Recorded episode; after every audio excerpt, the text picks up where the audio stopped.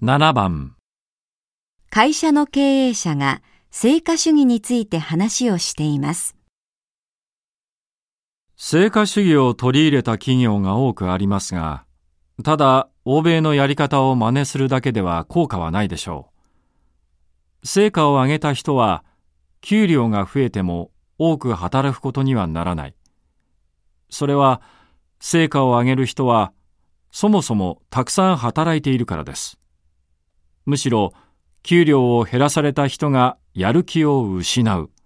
その悪影響の方が問題です。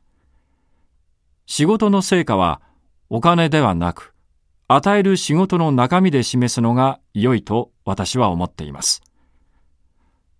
難しくてもやりがいのある仕事を任された時は嬉しいものです。認められたと感じるからです。仕事には仕事で答える。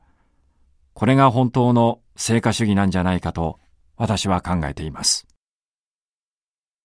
男の人は仕事の成果をどのように評価するのが良いと考えていますか ?1、給料を増やす。2、スケールが大きい仕事を与える。3、欧米に学ぶようにする。4仕事の中身を選ばせる。